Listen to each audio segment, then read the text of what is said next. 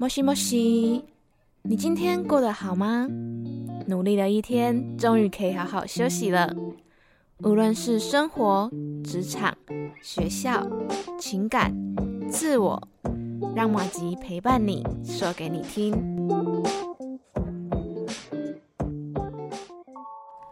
Hello，大家好，欢迎来到莫吉莫西，我是马吉。那我们上次呢，有请我的两位可爱的学妹出了一首歌给大家猜。那歌词是：其实我常会想象我们老了的样子，左边牵着手，右手拉小狗。那这个歌名呢，就是不是因为天气晴朗才爱你，也算是大家家喻户晓都知道的歌啊。那今天的节目呢，我觉得算是第一集带营队的进化版，对。就是想要跟大家分享我在暑假的时候参加我们学校主办的一个营队，嘿呀，就是又想不开，没有啦，就是啊寒假参加一个，然后暑假又参加一个这样，然后这次完成了一个我觉得就是蛮有成就感的一个作品，就是我们带着小朋友从零到有。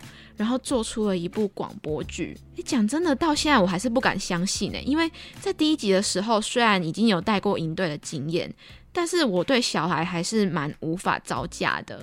然后这次新的任务就是要引导他们想剧本，最后要整理啊剪辑成一个广播剧。我一开始真的很想回家，还好有其他就是也想不开的人，没有啦，就是其他呃。呃，就是其他也很爱小朋友的人，其他伙伴一起，对不对？那所以大家一定要听到节目的最后。我自己觉得这个广播剧还蛮顶的，自己讲。好，那我今天找来其中一个，我觉得他情商蛮高的松饼哥哥，要来跟我一起聊聊这次的营队经验。让我们欢迎松饼。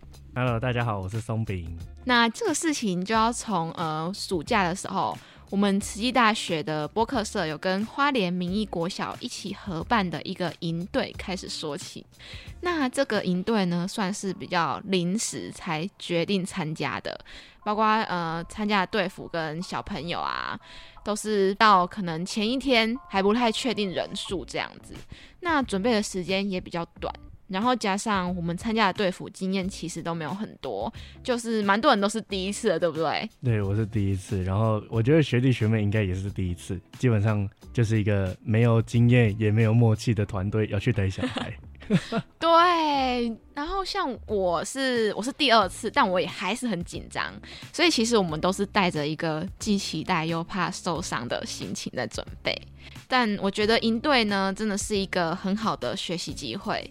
虽然说有一些困难啊，还有挫折，但是在这个克服的路上，我们也获得了非常大的成就感，对不对？对，这几天的行程下来，其实说短不短，说长也不长。跟小孩相处，其实莫名其妙会跟他们有一些默契，就感觉你好像已经认识他们很久，可是其实也才昨天刚见过而已。那我们今天，呃，我有听马吉说过，今天的主题就是不知道要怎么跟小孩相处，那就来参加营队吧。那我想要问一下松饼，就是一开始你为什么会想要参加这个营队？嗯，比起想要参加，不如说是，哎，有这个使命来，我就看一下我那天有没有空，然后就接，因为我记得。那天是六月六号，我还回去翻记录。六 六大顺。对对对，学妹就突然跑过来问说：“哎，学长，你七月三号、四号、五号有没有空啊？”我想说，嗯，什么东西要让学妹自己来问我？还好，感觉还蛮盛大的。我就说：“哎，有啊。”然后就是她跟我讲了详细，我就也参加了。然后刚好就是三号、四号、五号前面还有。一号、二号嘛，一号、二号我刚好要回花莲，刚好有其他的事情要处理，所以我想说，哎，不如就这样一条龙好了，我就待在花莲一个礼拜，所以我就接下去了。对，哦，也算是一个蛮难得的机会，刚好有对到你要来花莲这样。对啊，对啊，对，而且看了一下，就是他们的课程表。有发现有美兰老师，然后有那个声音导演，我就觉得说，哎，那这样子的话，我也可以多学到一些东西，所以我就接了。但呃，了更详细了解之后，其实蛮压抑的，因为居然要当队服。哦，所以一开始他们不是说队服的名义，对，一开始就是说，呃，可不可以就是帮忙带小孩？我原本是想说，哦，可能几个人吧，然后主要是有嗯老师会带着参访啊什么的，然后就不是，其实不是，就是我们要分组，然后我是其中一个小队的队服这样子。是，对，对。其实我一开始跟你的想法是一样的，我听到的消息也是这样，所以我其实在，呃，老师是什么时候讲的啊？前一天吗？还是前两天？前一周或者什么的，对，就是哇，我就觉得哇，这样怎么够啊？而且我们就是都没有一起合作过，我们所有人是第一次合作，对，连昵称都是一边写名牌一边想，对，然后连名牌都是前一天制作完成，而且我自己对小孩其实没有太多的耐心，跟对动物也一样。可是我平常不会哦展现出来。因为呃，他们其实基本上不会特别来烦你，所以我自然而然也不会表现出这一面。就是当我要跟小孩第一第一线接触的时候，嗯，其实看表情很容易、嗯 猜得出来。哎、其实我觉得你说他们也不会特地来接触你，其实是因为我们这种就是可能对小孩没耐心，或者是不太喜欢小孩的人，身上就会散发这种气质，真的假的？他们是感受得到的，你知道吗？我不知道，我不知道这件事情这。也是我听，就是我有一个朋友，他很喜欢小孩，然后他就跟我说，你知道为什么小孩都不靠近你吗？因为你浑身散发一个不要靠近我的感觉，真是太可怕了。所以他们就是就是他们感受到，我觉得小孩跟动物都是很敏感的，嗯，对。然后我自己也觉得说，嗯，我也不喜欢，就是因为我觉得小孩好吵哦，然后我就觉得他们不受控。对，但是我就想到说，哎，那其他几个人也都没有经验，但是大家都参加了，就让我有有受到鼓励的感觉。对，就觉得哦，还好有你们在。嗯，而且在前一个，就是前一天的晚上，我们在做那个名牌的时候，其实马吉也有跟我们就是偷偷传授一些就是带小孩的秘方，因为像刚刚马吉讲的，他是第二次带这种营队，所以我们就也有互相交换一下。那这边要讲到就是我一号、二号刚好来花莲处理的事情，嗯那是另外一个偏乡的营队，也是带国小的，然后他们的主题是鬼灭，所以自然而哇然小孩就会比较嗨这样子。对，在同兰国小那边，然后就看得到他们所谓的热力部，就是我们队服带小孩的样子啊，包括小孩最近喜欢什么，在看什么，然后他们之间流行的话题是什么，有偷偷学一点，所以其实，在当下就是看到小孩，然后跟他们聊天的当下，其实还是有一点心里有底啦，但嗯，出意外的境况还是蛮多的，像是他可能会问更多我们想不到的问题，这样。嗯，对。对啊，真的，像我那时候好像就跟你们说，他们问了我很多抖音的问题。对，还有就是他们最喜欢玩的手机游戏啊，基本上我也都没有在玩，我都在玩电脑游戏，所以就没有办法一样了，没有办法参与到话题，他们就会自己去找别的小孩玩，然后这时候我们就要说、哎不能吵，可是我没有跟他们聊不了多少，嗯，他们就会感觉被关起来。你在做这个呃对付之前，你有没有给自己一些心理建设？像我们刚刚说要准备一些话题啊什么的。哦，心理建设的话，可能就是呃当天或者是当下的活动，就把所有的情绪都点到耐心，不管他们说什么，你都不要有任何的反应。就是你生气也好，或者是你觉得他怎么可以这样讲话，怎么这么没有家教的那种心，也都要放在。心底，你要把所有东西都有点耐心，他做什么你都要肯定他，你都要找嗯看到他好的那一面，这个就是我给自己的心理建设。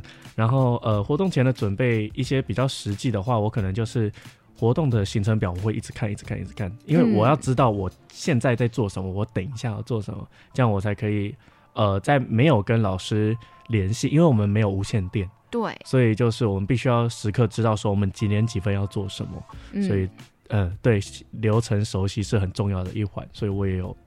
就是当下我也有别一个手表重复这样子，对对对对对，对我也是哎、就那张纸快要被我揉烂了，没事你就看，没事就看，好像神经病一样。嗯，跟考试一样，没事就看一下时钟，没事看一下时钟。对，就一直吓自己这样。哦，他们要来了吗？哦，他们要来了。也刚好是说，嗯，我觉得队服就是队服之间互相帮助也很重要。嗯，对，就是可能呃，你现在看到你的另外一个队服可能被缠上了，或者是他可能看起来快要爆发喽，那你可能就要随机应变，就是赶快去介入，然后赶快协调他们之间的那个气氛。对，没错。哦，我讲到这边，我其实有点不好意思，我的队服，因为其实嗯，我们的就是我们这一队，我是跟红茶嘛，对，然后也是学弟这样。对我们两个基本上没有太多的互动，我们就是各做各的，然后各管各的小孩这样子。基本上，呃，我觉得我在顾虑伙伴这一方面可能有失公疏失呃，有舒适，对，因为我不是很去 care 另外一个人在做什么，我只知道他会把他该做的事情做好。对是，我比较是那种物质层面跟事物层面上的人，我比较不会去管情感。对哦，你比较理性。对对对，我会觉得说，哦，你有把诶包包拿下来，或者是说他们的名牌发了，哦，那这样就好。那你要干嘛就没关系，这样，然后记得拍照，我就会这样跟他讲。对哦，我会比较少去做一些关心，就是说，哎、那个小孩刚才他跟你这样，我不会，我不会这样问。哦，那你会去观察他跟小孩相处的那个细节吗？哦，会在午餐的时候，因为大部分我们这一组的小孩会比较喜欢跟红茶讲话，因为红茶是马来西亚人，嗯然后接着他又是呃比较跟我比起来的话，他的气质还是比较偏亲和的啦，所以你是有多凶？你我觉得不会啊，你看起来像一个和蔼的大哥哥，也也可能在他们差点说老人。也可能在他们眼里我比较看起来老古董一点，所以才防备心会比较重吧，我猜。你你觉得你面对他们的时候，你是一个有防备心的状态吗？嗯，可以这样说吧，因为我并不是什么事情都会很如实的回答。我觉得对他们来讲的话，有些事情他们不需要太早知道。对，像他们会在像跟我同桌的那几个就在聊他们蠢蠢的爱啊，然后就互相哦调侃说什么那个男生爱女生羞羞脸啊什么的，就是那种我们听了会会心一笑、摇摇头的那种感觉。对我也不好意思跟他们讲什么啊，所以当他们突然话锋一转问说：“松饼哥哥，你有女朋友吗？”我就。这种东西你们不应该知道吧？呃 跟你们有什么关系啊？我觉得是没有哎、那你们谁有女朋友？然后他们就会开始指另外一个，所以就把话题再哦丢回去这哎、样。其实你很会啊，我觉得你很会躲哎、你是是很会躲，但是这跟小孩互动的时候是没有办法这样子的，因为你必须要去迎合他们的话，然后可能要再给他们多一点趣味的回答吧，我猜。哦，他们可能想要的不是这种丢来丢去的，嗯他们是希望听到你有一些不一样的答案。对，最好是可以让他们发笑，或者是觉得哎、很有趣，他们才会，想要再跟你多互动。对对对，通常他们就会喜欢那种就是意想不到回答的。嗯嗯嗯嗯，但是我并不是那种 type，所以我就 只能把先把话丢回去，至少不会那么尴尬，就是他们没有话可以讲。我记得那时候我也是会听到这种哦很奇怪的一堆问题啊，比如说什么抖抖音啊，他们就开始讲一些土味情话啊什么的。嗯，但我自己是觉得还蛮可爱的，但是我就觉得哎、有点担心说，哎、他们会不会从这个上面吸收到一些太不太多不营养的知识什么的？不能嗯，不能理解，但是尊重啦。他们不要再，嗯，不要还不要在父母面前或者是老师面前讲这些词，其实都还是 OK 的。嗯因为像像之前我们也被禁止讲脏话，可是现在就是啊，那就是语助词而已，有什么差？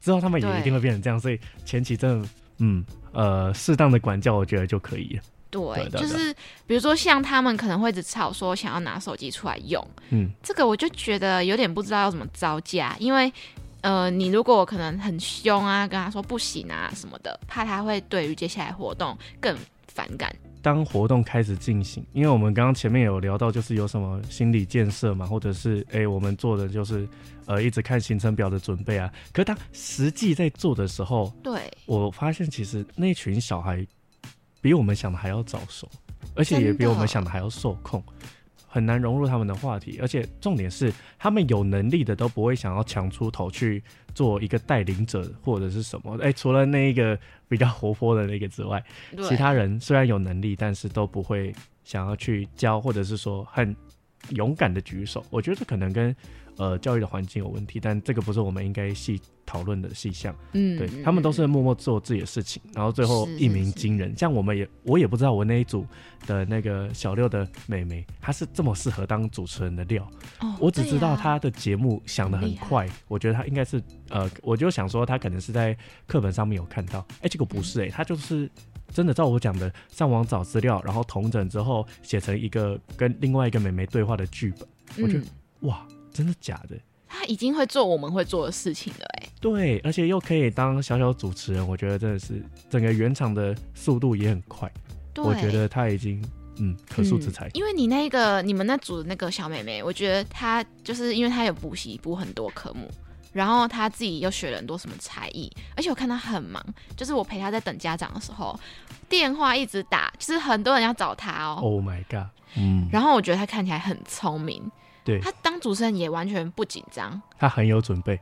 对，就好像他已经是很熟练的那种。然后相较其他小朋友，我觉得像我们这组的小朋友，就可能有一些对这个广播没有太多的了解，以至于他没有兴趣。对，对，然后我觉得最难的地方是说，我要怎么激起他的兴趣，然后引导他去想剧本。其实我当时内心呢，不太希望他们选广播剧这个主题，对，因为我们那时候每一组都要选一个主题，这样。对然后我就跟他们说，哦，我们有什么什么什么，有广播剧，有做节目的，然后或者是呃，你们要访谈什么的，然后呢，他们就选广播剧，然后我想说，哈，怎么你们怎么会选广播剧？对，因为很多人嘛，那你要怎么把所有人的意见统整成一个剧本，然后再来是让他们去写出各个角色的台词，就是他们本身要去了解那个角色的个性，就是你要去塑造一个角色，什么这些等等等，对，他们都没有学过，然后我就觉得就是那个过程有一点点累。对，因为可能因为刚好我的队服他也有一点点不知道怎么办，这样他就是也是被小孩牵着鼻子走，就是有点 就是小孩很不受控，然后他可能就是呃很努力想要扳回那个局面，可是没办法，对对对，因为没有那个经验。嗯，然后像你刚刚说的说哦，他们都还蛮厉害的，然后默默的做，我觉得我们这组也是，就是都是女生，然后每个都那种女强人姿态的感觉，嗯，就是都很有意见，然后他们也不会跟彼此当朋友，就是我们在吃午餐的时候会分享校园生活这样，然后我们就会说，那你呢？那你呢？这样对，然后每每一个就是都是那种很独立，然后就是会说，哦，我没有朋友啊，我觉得没有朋友也没关系。我都自己玩啊，又没关系。然后你就想说他是真的没关系吗？可是他看起来很快乐，对，这是我高中时候的想法，但现在国小就有了。对，发生什么事？好早熟哦。然后还有人就是已经去美国留学过，然后英文很好的那种。嗯然后他就是展现出那种呃，现在这个东西我没有什么兴趣，这样就是这东西要干嘛，学这个干嘛，这样这种感觉。嗯我觉得要给选项，就是在他们没有任何想法的时候，你给他选项去选，这样对你自己会进度会比较快。这样，对，与其给他们一份写好的剧本，不如就照他们的专长去给他们做一些选项，这也是一个很好的方法，我觉得。对。可是后面呢，因为我们选了那个故事之后，我们又要各自写各自的台词嘛，然后他们很多人就写不出来了。就是没有像你那一组，你那组跟我这组是一个极端的反差。哦，我的天哪！你们那组就是哇，每个都很独立，然后都安安静静的在那边一直正笔疾书，在那边狂写这样。然后我们这组就是发呆，不然就是聊天，不然就是玩。对，因为原创跟引导还是有一定的差别。我这边的话是比较偏向引导，我会以嗯他们感兴趣的，像你一样，就是我会以他们感兴趣的东西去当成他们的节目，让他们去上网查一些资料，然后并且把他们书写起来，所以你才会看到他们在这么一集说，他们可能在抄东西什么的。对嗯，这是引导的一部分，因为我觉得原创对他们的小脑袋瓜儿来讲有点小困难。对，有点负担。嗯真的，我觉得实际进到录音室的表现也比我想象的好。有一些人他一开始是我没有兴趣，可以回家吗？可是他到后面变成他想要录那个角色，对然后他希望他可以再录一次，再录第二次、第三次，录更好，这样。而且后面那个嗯新雅老师也有进来指导同学，对不对？对，就是我觉得还好有老师在，因为他们可能念不好，然后很紧张，看到这个麦克风，他就没有办法像平常讲话这样很自然的讲出来。这一定很多人第一次一定都是这样，然后小朋友就是你就又要花更多耐心，因为他们是一个团体作业，你知道？对。那有一个人错，你全部人跟他一起重来，他其实也很有压力。对，老师他们嗯专业的都是一人进去，然后没有对着空气对戏这样子，然后那些情感都弄得出来，那是因为他们有经验。对可是老师就注意到了，就是因材施教，他们就注意到小孩没有办法这样做，所以就一起，对吧、很很可惜，我真的很真的很可惜，我不是跟马吉同一组，因为 我真的很想知道，就是新瑶老师到底用什么方式去带领那些小孩去录制这个广播剧。哎，广播、嗯这个广播剧成品真的是一个该怎么讲？我觉得可以放在那种公共电台当幕间的一种就是插播。哦真的吗？对，哎、哇而且听说好像等一下就会放给大家听，对不对？没错，在我们节目等一下的最后，就会放我们这个广播剧的成品。我这一组嗯的话，我们没有老师，所以我就是呃有一个人自己录一组，然后那个是红茶负责的，红茶顺便也负责，红茶也顺便问了那个美眉，因为那个美眉比较喜欢红茶，所以就自然可以跟她聊比较多，我就把就把那个美眉放心的托付给红茶。啊，另外一个的话，六年级的那个我自然不用多说，他们就是哎、有一些错字改一改就 OK 了。是，令我比较头痛的是那个三人组，他们讲的是他们的游戏，但是他们其实并不是我们所想的那么主动，我还需要去做多做一些额外的引导，像哦我可能会请他们讲出说，哎、那个角色的技能跟他喜欢的原因，然后他们原因可能就是几个字，就是哦，因为她很漂亮，然后就没了。对对对啊，我就会去引导他们说，哎、那你为什么会觉得她们漂亮？他可能就会讲说，因为她有很长的头发，因为她皮肤很白，这样子就可以顺成一个就是比较多的东西，它就像迷宫。之后再帮他们、呃重新组装之后，请他们念出来，然后也同时也就是注意到他们就是说，呃国文作文的时候可能很难写，因为他们午餐的时候抱抱怨过这件事情，我就把五 W E H 也交给他们。对，特别是那个小六的妹妹，她很喜欢这个这个五 W E H 的策略。哦，对，所以我觉得其实我们都在互相学习的啦，就是在嗯，我在小孩身上学习到了一些就是比较单纯的性格，比方说直来直往啊，让小孩可以从我这边学习到什么，就是呃五 W E H 或者是更多其他的情感上的陪伴。像我还修好了一只同学的手机，我也不知道怎么修的，反正就是。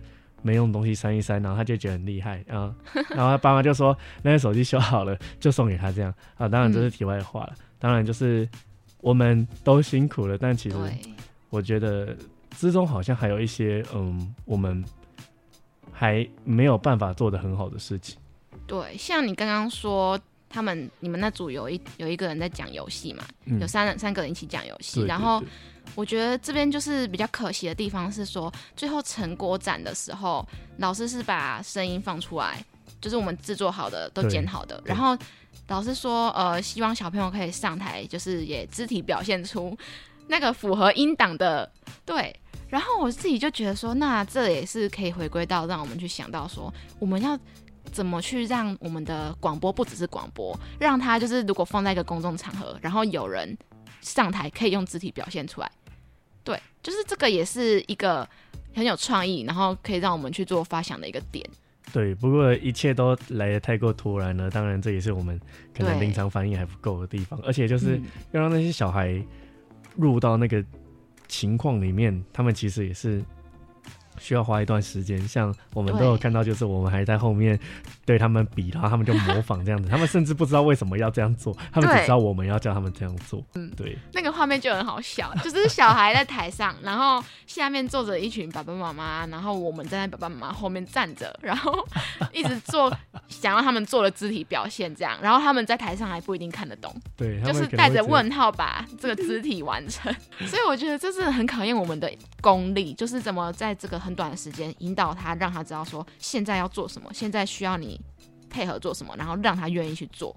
对，除了呃我们没有办法有这么好的临场反应去引导小孩入进入到状况里面之外，我觉得还有一点就是我们要控制我们的睡眠时间，因为其实我们对队服就是、呃要很早很早到，然后就最后又是很晚很晚才走，最后的时候回去睡觉，然后再醒来。我记得我有一天迟到，就很不好意思让伙伴负担变重了，但其实还有另外几个睡得比我更晚的，所以我就嗯，对啊，没关系啊，有人垫底，我也我也迟到，但是没关系，有人垫底。对，这边要先谢谢那些帮我们担起这个重责大任的。真的谢谢那些准时的人。对对对，因为那时候真的我们是只睡大概三四个小时哦。对，而且我们也很紧张啊，所以其实我们睡的也睡得不是很好，品质也不是很好。嗯嗯嗯，至少让我们知道就是要怎么去以平常心面对这件事情。像嗯，睡过头是第二天嘛，第三天就还好，第三天就没有了睡过头。而且在这一次对付当中，我印象最深刻的事情其实就是，呃，因为有一次我去校门口。等他们的爸爸妈妈在，我发现每一个孩子都长得很像爸爸妈妈，都是 同一个同一个模子出来的这样子。整个营队你印象最深刻是这个？对，因为我有映射到我小时候吧，我小时候也在那种托儿所，嗯，就也会看爸爸妈妈来接小孩子，可是那时候就是都还不知道，因为都只看得到腰，都看不到脸，所以现在长得比较高了，然后看得比较清楚了，就大概知道说啊。这个是你爸对不对？这个是你妈对不对？突然感慨起来了。对啊，我们好老。就是我们从那个可能原本是被带的小朋友，现在变成带小朋友的队服。对，而且这个转折非常突然，我们根本就没上过什么课，我们突然就是，哎，你年纪到了，你要当队服，然后我们我们就上了，我什么都不知道。而且毕竟我们也不是儿家系的，我们对，我们可能需要去辅系儿家系吧。这个身份的转变。那你觉得你下一次还会想要再带这种营队吗？下一次如果还有机会的话，我一定会参加，因为跟那些小孩相处的经验，还有就是时间，都是我生命当中可以让我更丰富的养分。对，就是我真的觉得，如果再参加的话，我也会愿意参加，因为跟他们相处的时间，就是感觉自己变成一个大孩子，感觉我最纯真，然后。我我最多表情的时候了，对，也最纯呃最没有心机的时候，我们就不用去，我们不用去揣测他讲这句话到底是有什么意思，因为他讲那句话就是他觉得他就是那样，嗯，就是过了就过了，对对对对对，对，然后就是也可以展现自己很幼稚的那一面，我们带动跳也是很累啊，好啦，那今天真的非常谢谢松饼的。跟我一起来分享我们这次的营队，那也想要跟小朋友们说，谢谢你们这么认真的参加这次的团队，期待下次可以用更帅气的样子跟你们再次见面哦。那我们谢谢松饼，谢谢，谢谢麻吉。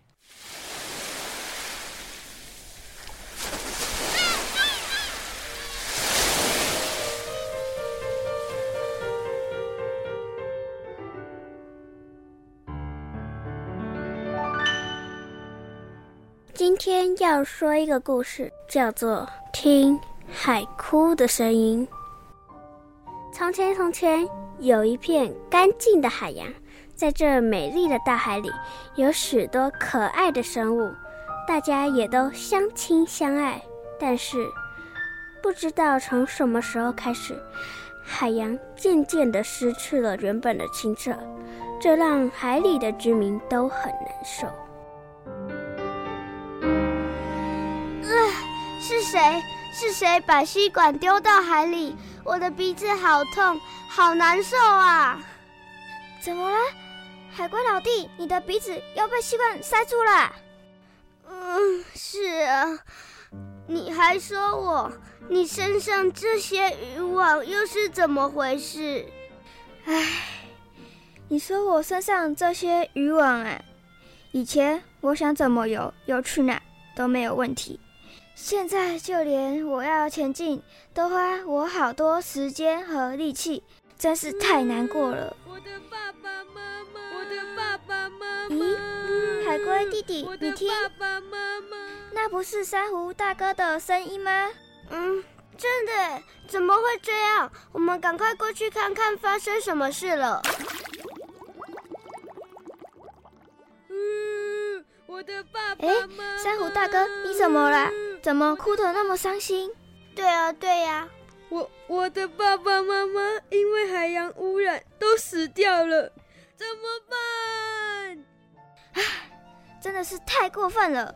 不如我们把这些事告诉龙王，龙王是掌管大海的大王，一定可以帮我们讨回公道。没错，龙王一定会帮我们的。于是海龟、金鱼。珊瑚礁一行人来到了龙宫，将这些事情一一告诉龙王。龙王听完后勃然大怒：“哼，真的太过分了！让我用我的水晶球看看到底是哪些坏蛋。”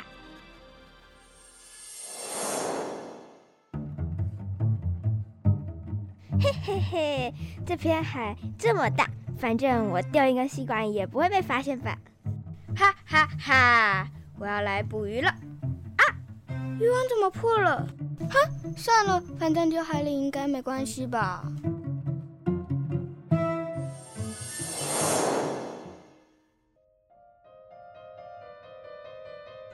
唉，没想到人类这么可恶。虽然我爱人类。但我也爱我的子民，看来得去你们的梦里走一趟了。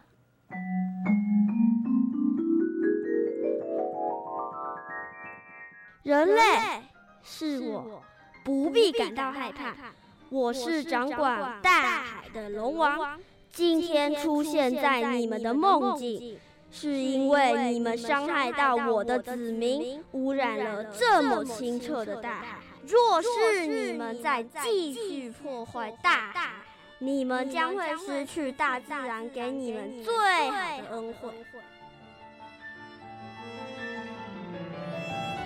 虽然龙王亲自到人类的梦里，在人类的世界里引起了不小的骚动，但也让人类了解，爱护海洋人人有责。